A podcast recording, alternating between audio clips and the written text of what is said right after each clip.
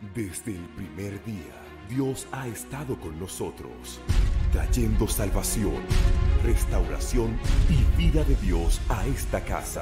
Centro Cristiano Soplo de Vida presenta Tiempo de Manifestación, cuarto aniversario, del 11 al 16 de septiembre. Música, danza, pantomima, sorpresas y la poderosa palabra de Dios.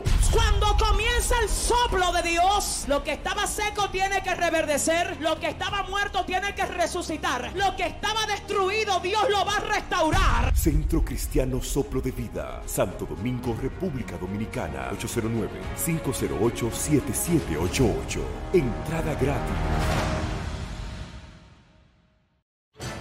Sábado 14 de septiembre, Gran Congreso Asignados 2019 con los pastores Josué Villar, Espíritu de Dios te hace que tú soportes lo que otros no soportan. Yesenia Ten Dios va a poner en la boca aquello que va conforme a tu diseño para llevar palabra de vida y de salvación a los que están oprimidos. y Juan Carlos Harrigan.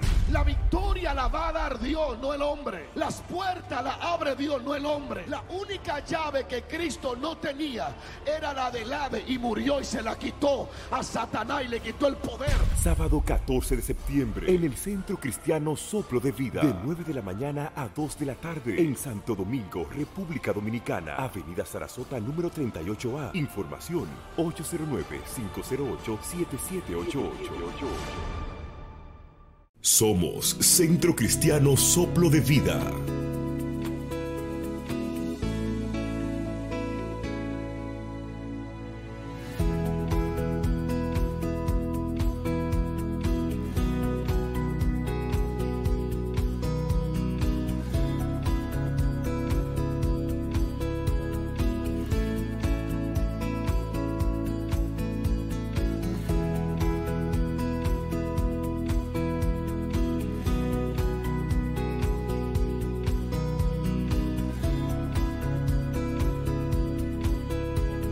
Estamos ubicados en la Avenida Sarasota número 38A, Santo Domingo, República Dominicana.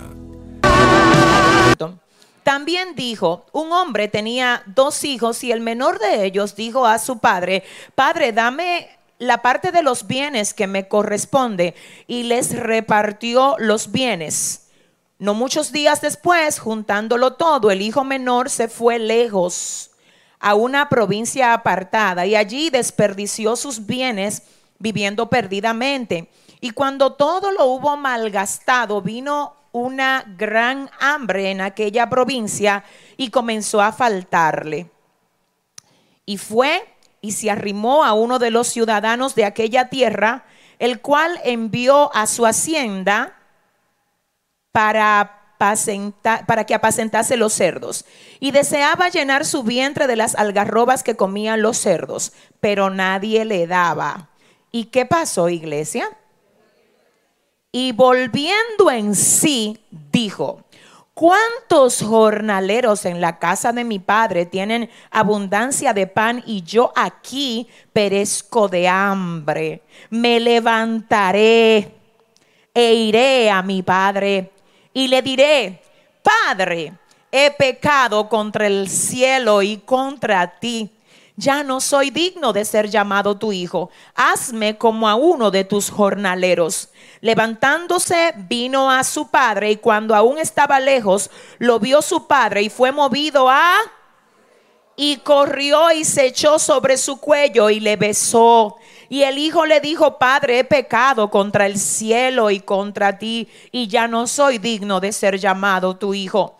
Pero el padre dijo a sus siervos, saquen el mejor vestido y vístanle, y pónganle un anillo en la mano y calzado en sus pies, y traed el becerro gordo y matadlo y comamos y hagamos fiesta, porque este es mi hijo que era muerto y ha revivido. Se había perdido y es hallado. Y comenzaron a regocijarse y su hijo mayor estaba en el campo. Y cuando vino y llegó cerca de la casa, oyó la música y las danzas y llamando a uno de los criados le preguntó qué era aquello. Él le dijo, tu hermano ha venido y tu padre ha hecho matar el becerro gordo por haberle recibido bueno y sano. Entonces se enojó y no quería entrar. Salió por tanto su padre y le rogaba que entrase, mas él respondiendo dijo, Padre, he aquí tantos años te sirvo, no habiéndote desobedecido jamás, y nunca me has dado ni un cabrito para gozarme con mis amigos. Pero cuando vino este tu hijo, que ha consumido tus bienes con rameras, has hecho matar para él el becerro más gordo. Él entonces le dijo, hijo, tú siempre estás conmigo y todas mis cosas son tuyas. Mas era necesario hacer fiesta y regocijarnos, porque este tu hermano era muerto y ha revivido. Se había perdido y es hallado. Dios mío, gracias. Yo no sé si usted puede ahora, por un segundo, creer que esa persona que tú estás esperando que sea libre en el nombre de Jesús, recibe mientras tú estás aquí un toque del Dios que tú le sirves en el lugar donde se encuentra. ¿Por qué tú no me ayudas a orar para que a partir de hoy comience la manifestación de Dios a operar en tu casa, sobre todo el que está atado en tu familia, mientras también agradecemos por esto que Dios en el día de hoy nos va a entregar. Cierra tus ojos y oremos. Padre, en el nombre de Jesús de Nazaret. Estamos delante de ti, amado Rey, otra vez dependiendo de tu consejo, de tu dirección, de tu favor, de que tú hables a nuestro corazón y nos hagas sabios a través de lo que tienes para nosotros hoy. Pero hoy además, Señor, presentamos cualquier forma de hijo pródigo que esté en nuestra casa. Oramos por esas personas, Señor, que necesitan un trato tuyo en nuestras familias. Padre, por favor, yo clamo a ti desde este altar para que tú toques el corazón endurecido de cada esposo, de cada esposa, de cada hijo, de cada hija, de cada padre, hermano, primo, sobrino, abuelo, que se haya endurecido en las familias. Dios completa tu obra. Dios rompe cadenas. Dios quita la venda de los ojos, Señor, de aquellos que están cegados por el pecado en nuestras familias. Y hoy háblanos, Dios. Háblale al corazón de todo el que tú has traído aquí. Ellos necesitan que tú les consuele, que tú les des palabra, que tú les des dirección. Así es que yo te pido, Padre amado, que no sea yo hablándole a ellos, sino que seas tú, Señor, usando esta vasija de barro que soy. Y a ti, solo a ti te vamos a dar toda la gloria y toda la honra en el nombre de Jesús. Amén y amén. ¿Quién vive? y a su nombre. Amén. Iglesia, yo traigo una palabra, una palabra quieta, pero una palabra sustancial para ti porque creo que esta palabra de verdad va a bendecir a alguien. ¿Cuántos dicen amén? Ustedes saben que en más de una ocasión yo les he enseñado que Jesús, definitivamente, señores, miren, yo sé que ustedes dirán, Salomón fue el hombre más sabio, sí, él fue el hombre más sabio hasta que llegó Jesús. Amén. No hay un ser humano ninguno que se le pueda comparar a Jesús en sabiduría, en gracia. Hablando de él, el salmista decía, tú eres el más hermoso de los hijos de los hombres. Sobre ti la gracia se derramó. Amén. Y una de las cosas que yo personalmente admiro acerca de Jesús es su modo de instruir, la manera como él enseña a los oyentes. Miren, lo que pasa con cada buen maestro es que nunca pretende impresionar.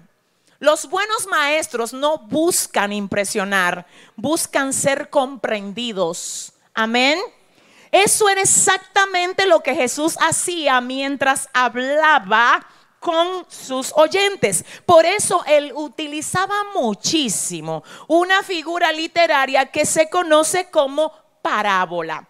El término parábola viene del griego parábole, amén, que se traduce como así como sucede en este caso, sucede también en el otro.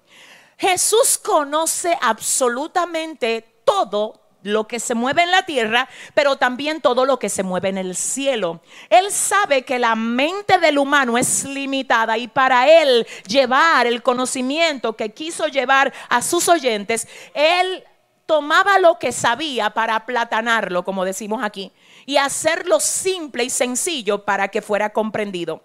Por eso él usaba cosas que la gente conoce para hablarles de lo que ellos desconocían. Dicho esto, hay muchas parábolas en la Biblia, específicamente en los cuatro evangelios. Entre ellas está la parábola de los talentos donde la Biblia dice que a uno se le entregaron cinco, a otro dos y a otro uno hablando de que a cada uno Dios nos entregó algo. No en la misma medida, porque el que da es soberano.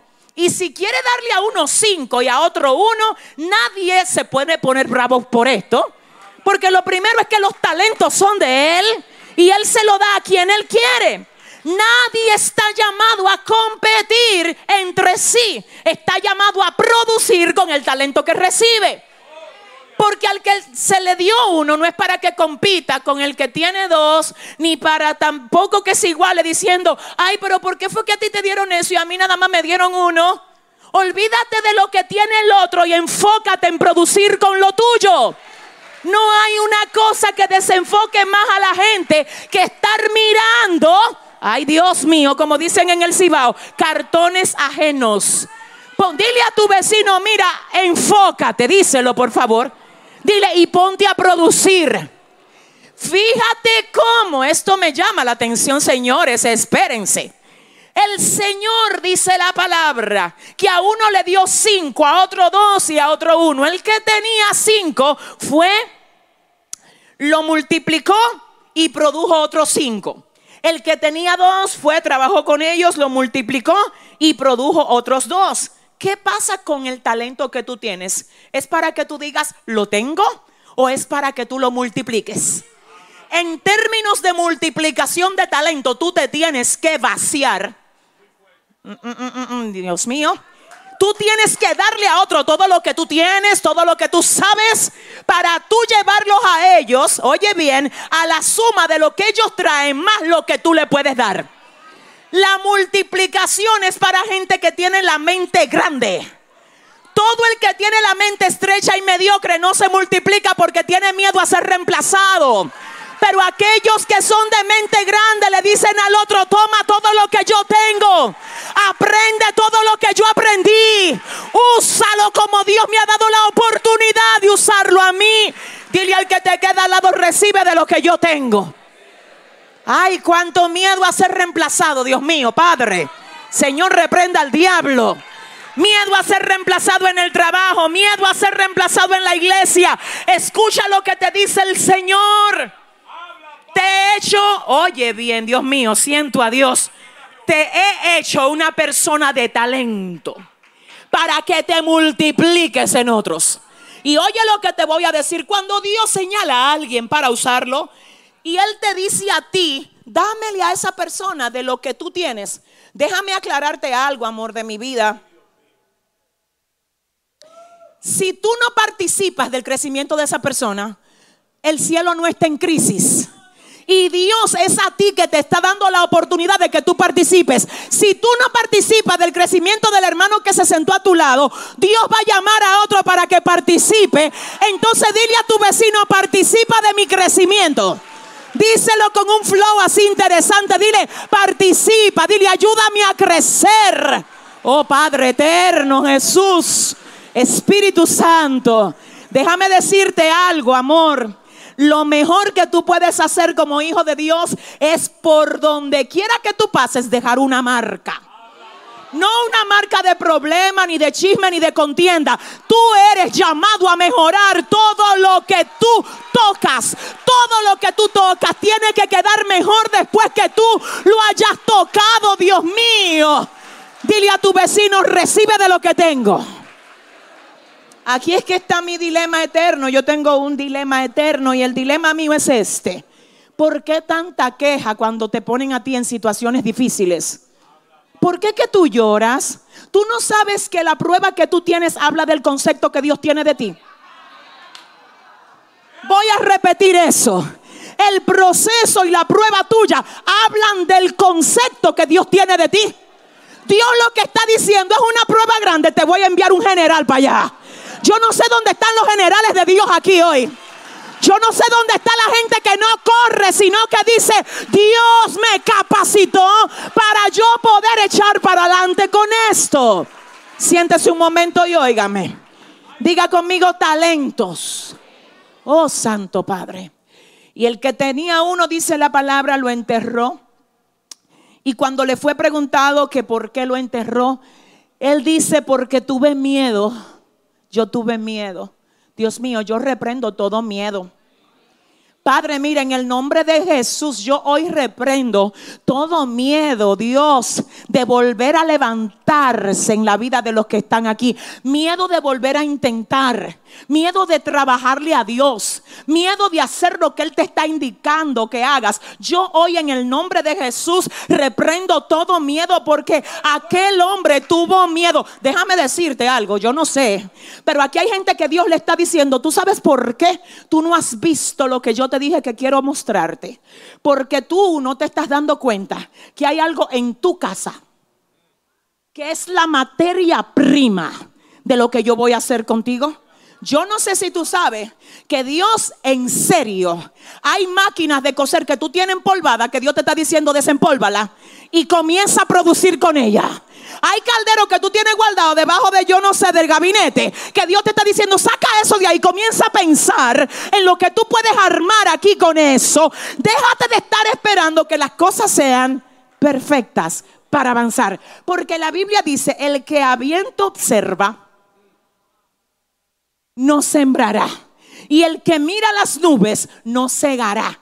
¿Qué significa esto? Que a veces la empresa tuya no va a salir del local que tú andas buscando, es de la casa. Yo sé que estoy hablando con alguien aquí. Es un día de reto y de desafío.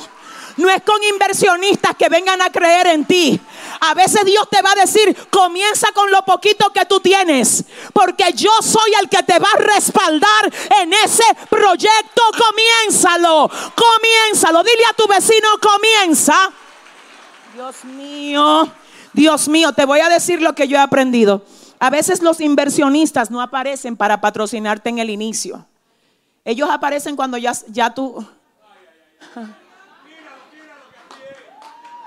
Cuando ya se vio que es realmente, óigame, que es una realidad de que tú arrancaste y que no hay diablo que te pare, ahí aparecen los inversionistas. ¿En qué te ayudo? ¿En qué? Es como cuando Dios comienza a usarte a ti en predicación.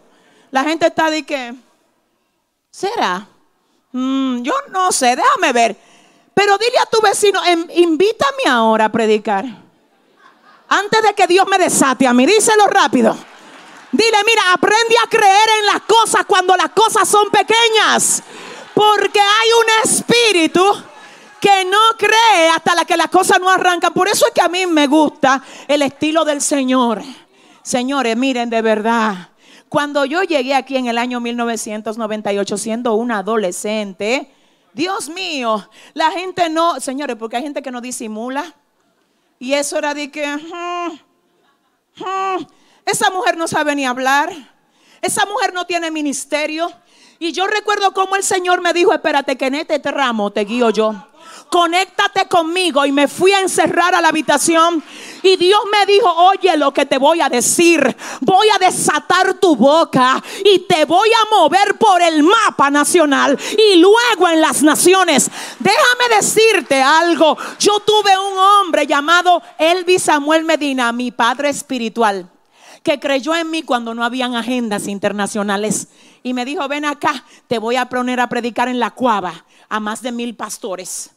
Y alguien cuando le dieron mi nombre dijeron, ¿y quién es esa muchachita? que le va a predicar a mil pastores. Y él dijo, pruébenla, que si ella no predica bien, yo devuelvo la ofrenda. Yo no sé si usted sabe que tú vas a tener que patrocinar a alguien.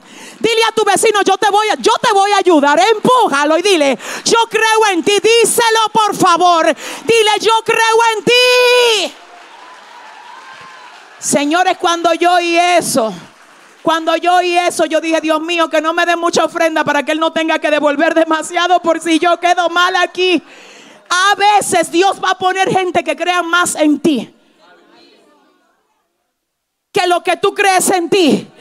Y yo, mire, déjenme, yo no sé por qué, yo no sé por qué, pero te voy a decir cuál es la modalidad.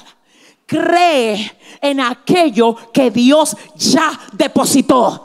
Cree en aquello que ya Dios armó. Cree en el plan y en el diseño que ya Dios estableció. Y no venga a creer cuando ya todo se ve. Por eso es que tengo problemas con los testimonios que se dan después que ya todo se dio. Si tú estás tan seguro que Dios te dijo que lo va a hacer, ¿por qué tú no te atreves a dar testimonio en el ojo del huracán? Porque cuando se ve, ya se ve. Ahora párate aquí, ven y testifícame que Dios te dijo que te va a sanar, aun cuando el médico está diciendo lo contrario. Ven párate en el medio de tu casa y dile al diablo, Dios me dijo que mis hijos le van a servir y yo celebro eso. Aunque yo no lo vea todavía, habrá alguien que entienda hoy. Mi alma adora.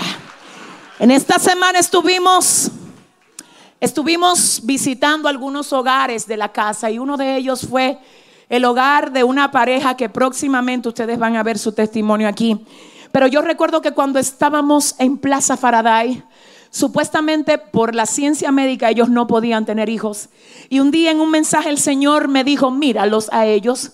Y yo los miré y el Señor me dijo, dile que compren la cuna, que preparen la habitación, porque necesitan preparar el espacio para la promesa. Déjame, espérate, espérate. Aquí hay gente que tienen que dejar el lloriqueo la queja, la carga y el lamento y en vez de esto, preparar el espacio para la promesa. Empuja a dos personas y dile, ya tú preparaste la cuna para lo que Dios va a traer. pregúntale a alguien, preparaste Preparaste, preparaste. Preparaste la cuna, preparaste la vasija, preparaste el vestido de novia. Yo vengo echando fuera toda jamonería de aquí hoy. Vengo revelada en contra de todo espíritu que ha querido decirte que tú no vas a tener una familia en el nombre de Jesús. Dile al que te queda al lado, prepárate. Oh, gloria a Dios. Oh, gloria a Dios. Hermanos, yo supe de un actor de Hollywood Seguro ustedes lo conocen, muy reconocido, muy famoso, el que protagonizó una película que se llama El Todopoderoso y también La Máscara. Jim Carrey, ¿verdad? Se llama. Pues él, oiga bien, leí en algún momento acerca de él, que él creyó tanto en su potencial cuando entró a Hollywood, que alguien lo retó y le dijo, tú vas a fracasar. Y él dijo, no, yo voy a prosperar. ¿Y sabe lo que hizo? Él dijo, y te pongo esto como evidencia. Yo mismo me firmo un cheque a mí mismo por un millón de, dólares.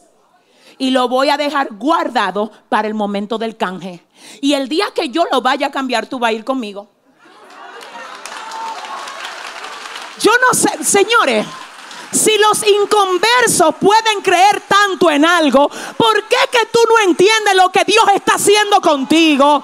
Dile a tu vecino, tú lo vas a ver, díselo a tres personas. Dile, tú vas a ver lo que Dios dijo, díselo. Tú lo vas a ver, lo vas a ver, lo vas a ver. Se dice que al cabo de tres años, al cabo, diga conmigo, tres años, él fue a su gaveta, sacó su cheque le puso la fecha, llamó y le dijo, ven acá que tenemos una diligencia que hacer. Te tengo que decir porque hay alguien hoy que su familia le ha dicho, tú no vas a prosperar, tú no vas a avanzar. Oh, pero ¿y qué es lo que tú te crees ahora? De que, oiga, de que, que Dios le habló. Tengo que decir esto porque Dios me está diciendo que se lo diga a alguien. La misma gente que se burló de ti Los mismos que no creyeron en ti. Dios te va a usar a ti para poner pan en su mesa. Dios te va a usar a ti para poner pan en su mesa. Dios te va a usar a ti para que le abras la puerta cuando ellos no te la abrieron a ti.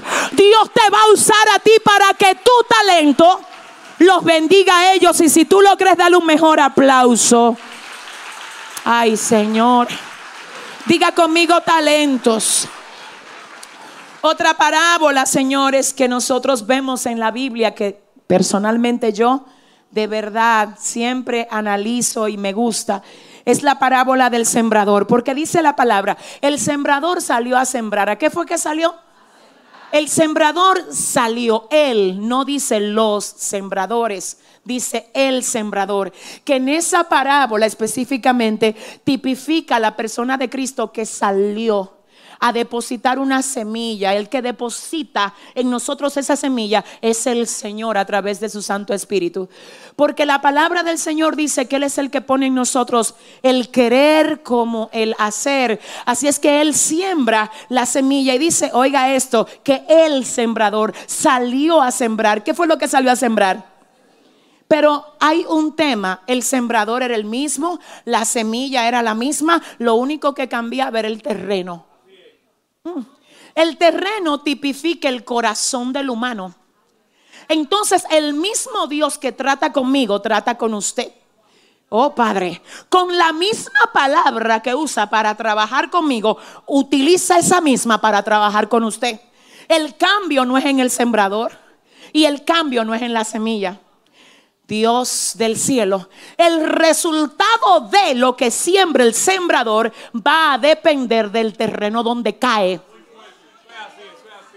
En otras palabras, hay gente que yo le puedo decir aquí en este púlpito que escuchan los mismos mensajes continuamente y los mismos mensajes no producen los mismos resultados. ¿Y por qué? En algunos producen cuestionamiento de que, ah, mm. En otros están, oh gloria a Dios, esa palabra es para mí. Otros están, Señor, gracias por haberme llamado. Otros están, yo no sé si dure mucho en esto, de que el aniversario, yo no sé si venga para acá, yo no sé. Dile a tu vecino, dile al que se sentó a tu lado, ¿qué tipo de terreno tú eres? Pregúntale con autoridad, dile cuál es el tipo de terreno que tú eres, dónde está la gente que es buena tierra aquí. Entonces, ¿sabes lo que dice el Señor? Yo quiero buena tierra para plantar mi buena semilla para que produzca lo que yo quiero que produzca. Pero, óigame, entrando a lo que es la palabra del, la parábola, perdón, del hijo pródigo. Wow, yo no pretendo ser extensa, solo unos minutos, pero dile a tu vecino, agárrate que Dios te va a hablar. Mire, dice aquí, también dijo una parábola, tenía un hombre, dos hijos, y el menor de ellos dijo a su padre, dame la parte de los bienes que me corresponde. Señores, yo tengo que decirles a ustedes que lo primero que debo hacer es definir lo que es la palabra pródigo y el término pródigo se traduce como alguien que malgasta y despifarra sus bienes alguien que malgasta y despifarra sus bienes. En la parábola del hijo pródigo debo decir que hay un padre que representa a Dios y hay dos hijos que nos representan a nosotros. Estos hijos se crían en la misma casa con el mismo padre, comiendo la misma comida, pero su reacción no es la misma. Tienen al mismo papá, el mismo apoyo, la misma casa, el mismo apellido, pero su reacción no es la misma.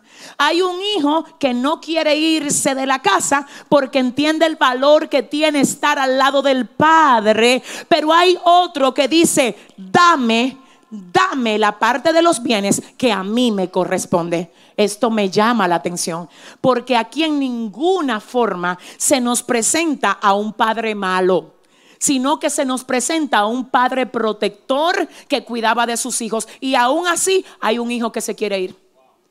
Punto número uno, hay cosas en tu vida que no dependen de ti.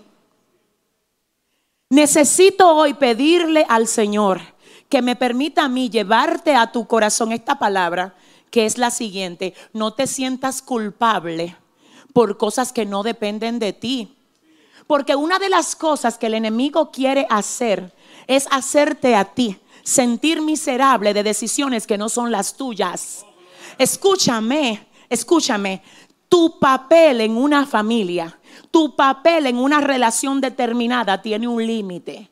Porque cuando la relación es de dos, no solo va a determinar lo que pasa en la relación, lo que tú quieras que pase, ni lo que tú decides, sino lo que el otro decide, porque él también tiene voluntad ella también tiene voluntad. Entonces, en ese sentido, quiero entrar ahí de una manera muy precisa y a la misma vez con mucho cuidado, porque sé que estoy atacando algo fuerte. Lo que, nosotros tenemos que hacer como hijos e hijas de Dios primero es asegurarnos de que nosotros cumplamos nuestro rol como debemos de cumplirlo. Como padres, como hijos, como cónyuges, cumpla. Si no es el caso porque usted se ha buscado problemas de lo que se están enfrentando, ahora mismo yo te pido en el nombre de Jesús que identifiques qué es lo que tú estás haciendo mal. Para que si tienes que pedir perdón, lo hagas. Porque pedir perdón no es humillación, es engrandecimiento. Pedir perdón es decir, yo reconozco mi falta, sé que lo hice mal y quiero actuar distinto a partir de ahora. Entonces, si eres tú el responsable o la responsable de que algunas cosas no estén marchando bien, lo primero es reconocer y lo segundo es mejorar la conducta para que las cosas cambien. Escucha bien, lo tercero que te quiero decir en ese sentido es que si no depende de ti, esperes a que sea Dios que haga el trabajo en esa persona. No te cargues por cosas que no dependen de ti. Porque ¿sabes lo que hace el enemigo? Él va a decir, pero tú no eres evangélica. ¿Y dónde están tus hijos? Pero tú dices que no eres el pastor.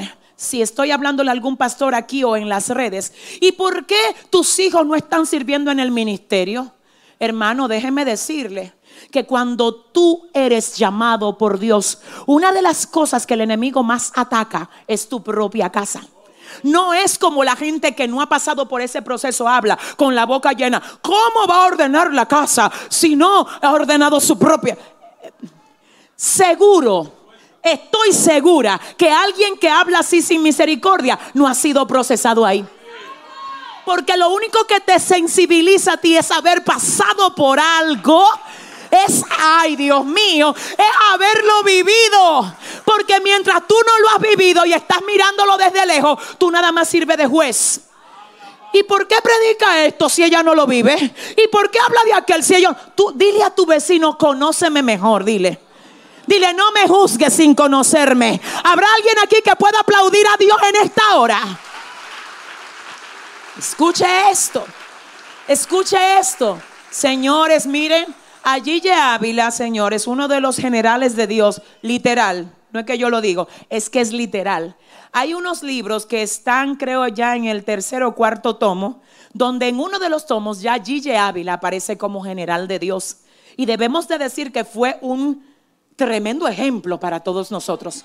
Señores, pero por si usted no lo sabía, las pruebas que ese general pasó a nivel de familia no tienen límite de comparación. Hasta decir que hubo uno de sus hijas, una de sus hijas, que se la asesinaron. Y Gille fue a predicar a la cárcel donde estaba el asesino de su hija y fue a decirle que lo perdonaba y fue a orar por él. Ahora usted me va a decir, pero ¿y si él era un general de Dios? Porque, señores, déjame decirte algo. Cuando Dios te llama, Él nunca te dijo, que este llamado iba a ser fácil. Y oye lo que te voy a decir. Cuando tú estás bajo un ataque, el enemigo le sube los decibeles aquello que a ti te está como llamando la atención. Si tú estás en un proceso de familia, Él le sube los decibeles y te pone a ti familias perfectas en la cara. Y te dice, mira cómo está la familia de aquel. ¿Y por qué Dios no obra en la tuya? Si tú estás pasando por un proceso de necesidad, Él dice, pero mira lo próspero que está aquel. ¿Y a ti por qué Dios no te provee? ¿Qué dice el salmista en el Salmo 73? Asaf dice, en cuanto a mí, por poco se desvían mis pies, porque tuve envidia de los impíos y me puse a mirar su prosperidad. Oiga, ¿cuál fue el problema? Que se puso a mirar. Y Satanás le sube los colores a aquello que tú te pones a mirar. Cuando dice la palabra que fue que Adán y Eva vieron que el árbol o que el fruto del árbol era bueno para comer? Cuando lo miraron y lo miraron y dijeron, está bueno para comer. Cuando lo miraron, porque Satanás lo pone más bonito si tú lo miras. Ay, no sé con quién. Él identifica tu necesidad y dice, ah, lo que ella necesita es que Dios le pague la casa. Ahí viene muchísima gente, entre ellas gente testificando que Dios le paga casa. Y tú, pero entonces, y Señor, la casa mía, dile al que te queda al lado, tranquilo, dile, tranquilo. Dile que estamos en tiempo de manifestación aquí. ¿Dónde está la gente que lo cree? Escuche esto. Wow, Dios mío, Padre eterno. El enemigo dice, déjame ver qué es lo que le hace falta. Y lo que le hace falta, yo se lo voy a poner en el frente para que él o ella sientan más la necesidad de que Dios haga algo rápido y te llenes de ansiedad. Pero cuando tú aprendes a depender de Dios, la ansiedad no tiene parte ni suerte contigo. ¿Habrá alguien que entienda esto? La Biblia dice que cuando el hijo menor le dice al padre, me voy de la casa, el papá no se puso ansioso. Yo no lo veo. Ahí no hay un versículo que lo diga. Ni siquiera le dijo, ay, no te vayas. Yo te ruego que no te vayas. Ten cuidado con eso. Un consejo es una cosa Querer obligar a alguien a quedarse en un sitio es otra. Señores, aunque él lo amarrara, el corazón de ese hijo ya no estaba ahí. El consejo es necesario para que después que te vaya mal, tú no digas, a mí nadie me aconsejó. Ahora bien, el consejo en una situación de, de ceguera espiritual es como que la gente, tú se lo echas y está tapado y no lo recibe. Ahora, ¿qué pasa? Tú se lo das como quieras. Para que cuando vuelva en sí, no pueda decir que tú no lo aconsejaste. Siento a Dios aquí. Siento a Dios aquí. Entonces escucha esto. Escúchame, escúchame. Hay gente que quieren amarrar a otros. Que quieren obligar a otros. Tú le estás quitando el escenario a Dios. Para Él glorificarse. Perdóname, pero hay gente que solo se van a sensibilizar luego de que Dios la procese. Y tú no puedes alterarle el proceso a nadie, porque cuando tú se lo alteras, tú estás atrasando lo que Dios quiere hacer contigo. ¿Habrá alguien que entienda esto? Escuche bien. El hijo menor dice, me voy de la casa. El padre se queda quieto y tranquilo. Yo no sé, pero aquí hay alguien hoy que Dios le dice, yo sé que las cosas se ven con lo de arriba para abajo, pero te quiero quieto y tranquilo. Yo sé que hay cosas que tú sientes que no controlas, pero te quiero tranquilo. Yo sé que hay cosas que tú quieres que sean distintas, pero yo te quiero tranquilo. Señores, debo decirle que la razón por la que el hijo menor decide irse de la casa no era porque él necesitaba nada. Él lo tenía todo, pero él quería manejar las cosas a su modo. Porque en la casa manda papá. Dios mío, tú sabes que tú estás bien con Dios, no es cuando tú vienes a la iglesia nada más. Venir a la iglesia es importante, demasiado vital. ¿Cuándo es que tú sabes que de verdad tú estás bien con Dios? Cuando no mandas tú, manda papá. Cuando tu vida no está gobernada por tus deseos, sino por la voluntad de Él. Ahí tú sabes que real y efectivamente tú estás bajo la cobertura de Él. Y el hijo pródigo dijo, no, yo no quiero que mi papá me controle, yo quiero lo mío y yo me voy. Y oiga lo que pasa. Satanás sabe bien que hay cosas que aunque él quiera hacer contigo aquí, él no va a poder. Porque tú estás bajo la cobertura de Dios. Entonces, ¿cuál es la idea de él? Él dice, bueno, déjame yo mostrarte lo que tú quieres para moverte de la cobertura. Siento a Dios aquí. Escucha, eso fue lo mismo que hizo el profeta Balaán cuando Balaac lo contrató. Él dijo, esa gente es tan bendecida, hablando de los hijos de Israel, yo no lo puedo maldecir. ¿Qué dice Satanás? Yo no te puedo maldecir a ti estando en la iglesia. Pero déjame yo convencerte de que allá afuera la cosa está buena. Porque es que si te saco de la cobertura, ya tú no tienes protección. Entonces ahora donde tú estás yo no te alcanzo. Y para alcanzarte tengo que desenfocarte. Yo no sé si usted está entendiendo qué es lo que Dios le viene a decir. Aquí hay gente hoy que el Señor me dijo están a punto de desenfocarse. Háblale a ellos y dile que no se pongan a mirar lo que no tienen que mirar y que se pongan a mirar al blanco de la soberana vocación que soy yo, dice el Señor. Si tú lo crees, dale un aplauso fuerte a Dios. Oh. Y oiga esto, oh mi alma adora a Dios. Oiga esto, oh Padre amado. Yo no sé si usted sabe que es mejor estar aquí débil que irme de aquí enfermo. Es mejor, es que yo prefiero estar en la casa. Yo tengo que decir públicamente que a mí nunca, yo le sirvo al Señor desde que tenía 16 años y a mí nunca en la vida, y Dios lo sabe, me ha pasado por la cabeza descarriarme, yo no sé vivir sin Dios. Pero tengo que decirte que no todo el tiempo me he sentido con la misma fuerza. Ahora te voy a decir, cuando no he podido correr, camino. Cuando no he podido caminar, ay Dios mío, Padre, yo me arrastro. Cuando no me he podido arrastrar, mi alma no se calla. Porque aunque sea por seña, mi corazón, mi ser, todo lo que soy tiene que adorar a Dios. Dile al que te queda al lado, no salgas de casa. Entonces aquel joven dice, no, no, no, yo me tengo que ir. No me gusta este control que hay aquí. Demasiadas normas, demasiadas reglas. Dios mío, le tengo miedo a la gente que no le gustan las... La gente que cree que puede romper reglas y quedarse bien. Señores, las reglas usted no las rompe, las reglas lo rompen a usted.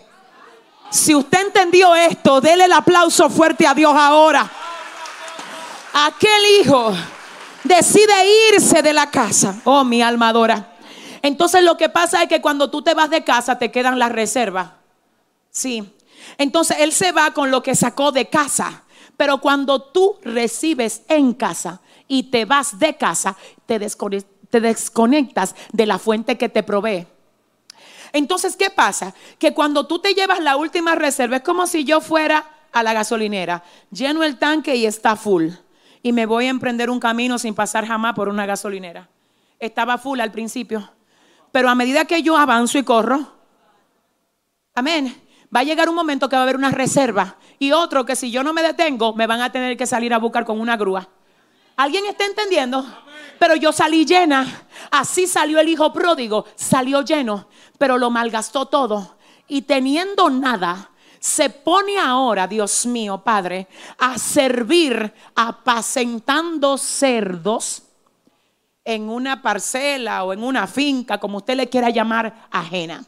Llega ahí y dice la palabra que el hambre fue tanta que él se pone a mirar la comida de los cerdos y a decir, yo quiero de eso. Oh Padre, un joven que lo tenían comiendo en la mesa. Satanás dijo, no te quiero ver comiendo en mesa a ti.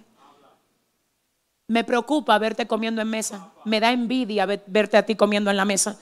Déjame yo desenfocarte. Oye, ¿cuál es el plan? Número uno, desenfocarte. Número dos, hacer que tú te sientas disconforme con las normas.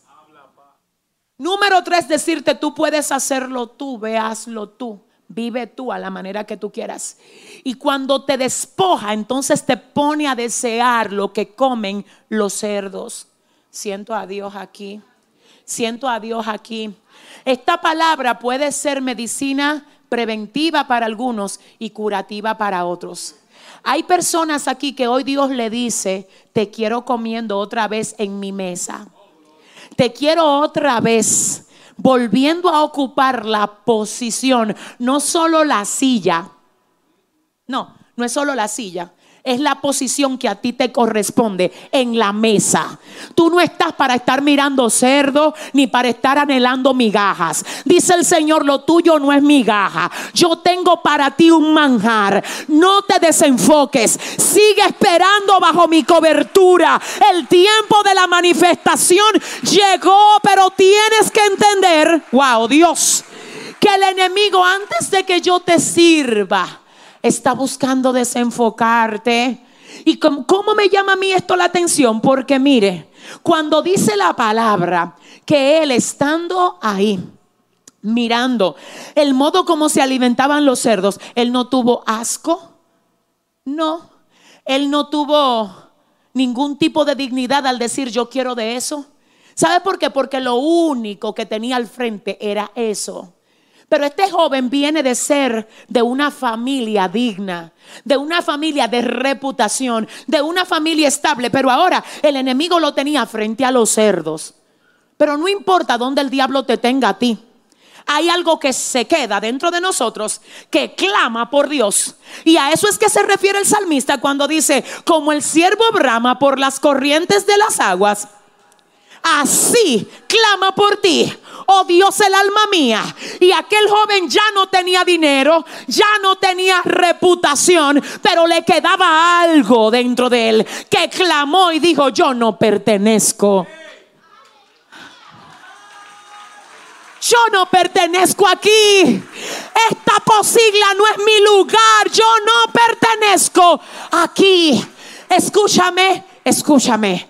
Quizás mucha gente de la que está aquí dirá, yo no estoy en una posigla física, pero sí, quizás el enemigo te tiene en una desolación emocional, en un proceso espiritual que te tiene anhelando migajas. Tengo que decirte esto.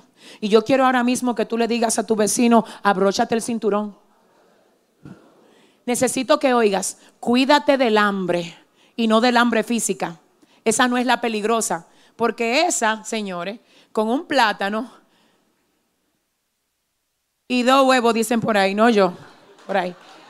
Eso se resuelve. Pero el hambre espiritual, el hambre emocional, déjame decirte lo que hace, que te pone a ti a querer la comida de cerdo que te puso el diablo delante. Porque tú tienes hambre. No hay una cosa más peligrosa que el diablo ponerte a ti enfocarte en tu hambre. Yo lo quiero porque es que tengo hambre. ¿Tú sabes lo que le dijo Satanás a Jesús? Come porque tú tienes hambre. Él identifica tu hambre. Quizás el hambre de algunos aquí es hambre de reconocimiento. Y por reconocimiento hacen lo que sea porque tienen hambre de conocimiento. Cuídate de esa hambre porque te puede llevar a saltar wow, Dios, procesos y a tomar cosas por atajos cuando tú tienes hambre de reconocimiento. Quizás algunos tienen hambre de dinero. Y el enemigo dijo, yo sé que lo que tú quieres es dinero. Déjame decirte cómo es que te lo voy a dar. Y te desenfoca y te ocupa más de lo que se supone que te ocupes. El primero no te va a decir, de un negocio ilegal, porque sabe que tú todavía tienes reservas y eso tú no lo vas a coger así. Lo primero que hace es que te saca del culto y te da un trabajo a la hora del servicio. Entonces, como tú tienes hambre de dinero, yo no sé con quién estoy hablando aquí. Tú dices, Dios me entiende y sabe que yo tengo necesidad. En serio, Dios te dice a ti, te he dado horas en el día para que te ocupes del trabajo. El tiempo mío, dámelo a mí, porque es ahí donde yo te preparo para que tú vuelvas a vivir el día a día. ¿Alguien está entendiendo esto? Dile a tu vecino, cuídate del hambre. Algunos tienen hambre, tengo que decirlo, perdónenme, pero algunos tienen hambre de tener una relación con alguien. Y eso sí que es verdad que es peligroso. Hermana y hermano, yo no sé qué es peor, tener hambre o intoxicarse. Te tengo que decir que yo no sé qué es peor, si tener hambre, ah Dios, o que algo te envenene. No sé qué es peor, porque cuando te intoxicas hay que hacerte un lavado. Hay que hacerte un vaciado, hay que limpiarte. Entonces dice Dios, yo sé que tú tienes hambre. Pero si mientras llega lo tuyo, tú te atreves a comer de mí que soy tu pan, te vas a evitar muchos problemas. Yo no sé con quién estoy hablando aquí. Dale un aplauso mejor de ahí al Señor. Dios mío, Dios mío, cuidado con el hambre, cuidado con la necesidad. Padre, siento a Dios. Es que yo necesito, es que yo quiero, es que me hace falta. Te voy a decir una cosa. Hoy dice el Señor aquí a alguien, hoy dice el Señor, tú estás en el, tú estás, mira dónde tú estás, tú estás en el borde, en el borde, yo lo sé porque el Señor me lo revela. Satanás por tu necesidad te tiene en el borde, diciéndote a ti, mira la comida ahí, cómetela, no es de balde. Él no te está incitando de balde. Todo lo que Él te da es para quitarte algo mayor. Satanás no da nada de balde. Él te dice, toma placer, Dios, y yo te mato el testimonio.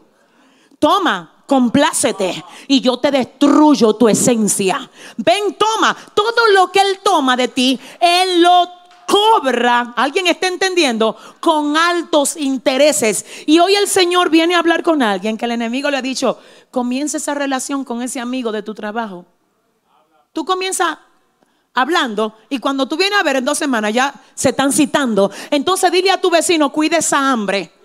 Dile, deja que Dios sacie tu hambre. Si le vas a dar un aplauso al Señor, dáselo bien. No te vayas a tomarle ofertas al enemigo, da la vuelta y reflexiona. Y eso fue exactamente lo que hizo el hijo pródigo en el momento que se pone a mirar lo que comen los cerdos y tuvo hambre, dice la palabra, y dijo, wow, pero espérate, espérate. En la casa de mi papá, los jornaleros mm, comen mejor de ahí. Déjame yo volver a donde mi papá. Dios mío, siento a Dios. El texto dice, déjame ser fiel al texto. Y volvió en sí. ¿Cómo es que dice? Si usted busca en el diccionario la definición de volver en sí, se encuentra con que volver en sí se define como recuperar la conciencia o el conocimiento.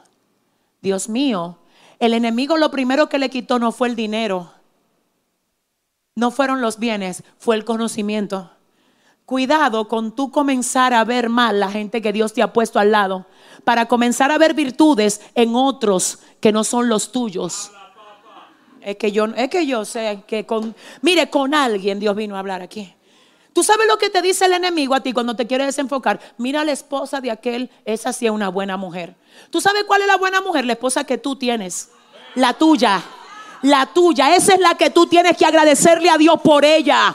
Mire el esposo de aquella, wow, qué buen hombre. El buen hombre lo tienes tú. Dale gracias a Dios por él. No te pongas a perder el enfoque mirando cosas que son ajenas. Y que si tú te pones a mirarla vas a perder la fuerza. Hoy dice el Señor, vuelve en sí y vuelve a tomar tu lugar y agradeceme por lo que yo te di. Y vuelve a la casa, vuelve a la casa y reconoce diciendo, wow, por poco rebalan mis pies. Por poco como comida de cerdos. Parece que hay dos o tres líos aquí que Dios quiere desarmar hoy. Por poco el diablo me saca de la iglesia. Por poco me saca del ministerio. Por poco se me entra un espíritu de desánimo. Por poco pierdo el enfoque. Hoy dice el Señor, vine a reactivar tu enfoque. Porque para lo que viene tú necesitas estar preparado. Yo no sé si tú puedes ahora mismo darle un aplauso fuerte a Dios y decir en esta hora, yo me reenfoco. Dice la palabra que cuando el hijo decide volver a la casa de su papá, su papá sale, lo encuentra y dicen, pónganmele ropa, pónganmele calzado, pónganmele un anillo. Señores, la ropa representa cobertura. El calzado representa el ser hijo, porque los esclavos no usaban calzado. Entonces, cuando aquel joven entra, entra sin zapato. Algo que el texto no me dice es que el diablo ya lo tenía como esclavo. Pero la evidencia de ser esclavo es que le faltaba zapato. Y cuando él llega a la casa, el papá lo primero que dice, pónganmele otra vez el calzado para que se sepa que él no es esclavo, Dios mío, para que se sepa que es hijo. Hoy viene Dios a decirte, te pongo calzado otra vez, te cambio la ropa otra vez y te pongo un anillo. ¿Qué representaba el anillo? Pacto compromiso. Dios diciéndole a través de la figura del Hijo pródigo hoy a su iglesia, tú rompiste tu compromiso conmigo. Pero yo nunca lo rompí contigo. Y por eso aquí hay gente que en otro tiempo se debilitaron y hasta se descarriaron, pero están hoy aquí. Porque el compromiso de Dios contigo nunca se rompió. Y hoy Él viene a decirte, te pongo ropa, te pongo calzado y te pongo el anillo. Yo quiero que todos los que quieren eso hoy se pongan de pie. Y digan conmigo, Señor, ayúdame a no desenfocarme jamás. Hay una parte del texto que yo quiero que usted la oiga. Dice la palabra que cuando aquel hijo llegó, el padre celebró, Dios mío, tú eres santo. Él celebró y no le reclamó nada, nada, nada. ¿Por qué te fuiste? ¿Por qué me lo pediste? ¿Por qué hiciste? ¿Por qué hiciste aquello? ¿Por qué dijiste lo otro? Dice el Señor, hoy yo te llamo porque quiero ponerte calzado. Quiero ponerte anillo y ponerte ropa sin importar, dice el Señor, lo que tú hiciste allá. Sin importar los errores que cometiste afuera, necesito hablar con dos grupos aquí, con personas que saben que no están oh Padre, ocupando la posición de hijo, aunque están sentados en una silla aquí. Quiero hablar contigo para decirte que tú estás llamado andar con tu ropa de hijo a tener calzado de hijo, a tener idioma de hijo aquí. Tú no eres un realenco, tú no eres un huérfano. Esta es la casa de tu padre. Y si estoy hablándole a alguien que ha tenido luchas en estos días, donde el enemigo los ha querido desenfocar, necesito orar por ti. Fue por ti que vine a predicar aquí hoy. Es que estoy hablándole a alguien que de verdad necesita reconectarse. No es amigo, no, no es para amigo este mensaje. Ahora no, ahora no. En el segundo tramo de lo que voy a decir en unos minutos sí. Pero ahora es para gente que están ahí sentados. Que Dios los escaneó, te escaneó. Y te dice, tú estás desconectado de mí y yo quiero fortalecerte. ¿Dónde estás? Quiero ministrar hoy a la casa. Quiero orar por personas que necesitan fortaleza. Abro el altar primero para ellos. Pueden pasar ahora puedes pasar. Y yo sé que tengo mucha gente así aquí que necesita reposicionarse hoy y decir yo quiero que Dios me levante. Yo no voy a estar mirando ofertas de afuera. El enemigo, aleluya, me quiere desenfocar, me quiere sacar de casa, pero yo no me voy a ir, yo no me voy a ir, yo soy hijo. Yo quiero hablar con los hijos, con los hijos. Gracias Señor, gracias Señor, gracias Padre. Hay espacio para ti, yo sé que hay espacio para ti. Si no hay vamos a rodar las sillas. Pero esta palabra fue para alguien que el enemigo estaba ya casi celebrando que tú te ibas, que tú ibas a caer en algo que no era de Dios. Y hoy el Señor ha venido a desarmarle esa agenda al enemigo contigo.